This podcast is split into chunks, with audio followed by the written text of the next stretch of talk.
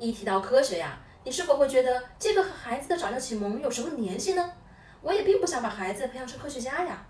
其实呢，我们并不是在培养科学家，而是在培养孩子的科学思维。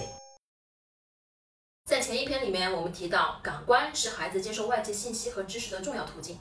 在感官游戏中啊，父母要注意培养孩子的观察和描述能力。春天的时候呢，楼下的樱花树开花了，有些花瓣落到了地上。柚子捡起来问我：“这是什么呀？”我告诉他：“这是花瓣。”他不明白花瓣是什么。我抱起他，指着树上的花朵，和他说：“花瓣就是花朵的身体。”并问他：“花是什么颜色的？闻一下是什么味道？花瓣摸起来是什么感觉？”这都是在教他如何观察。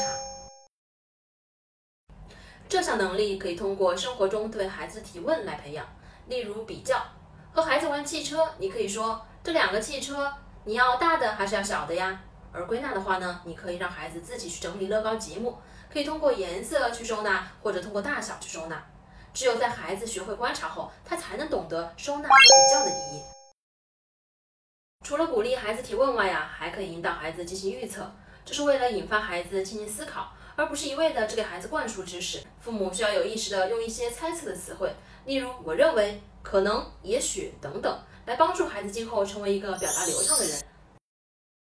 科学实验不需要各种的试管、各种的烧杯，关键是让孩子通过科学实验，在玩的过程中学会观察、比较、提问和预测，激发孩子的好奇心和求知。今天的内容你学会了吗？有任何问题都可以在下方留言告诉我哦。我是不完美柚子妈妈，关注我，为你分享最有深度的育儿知识。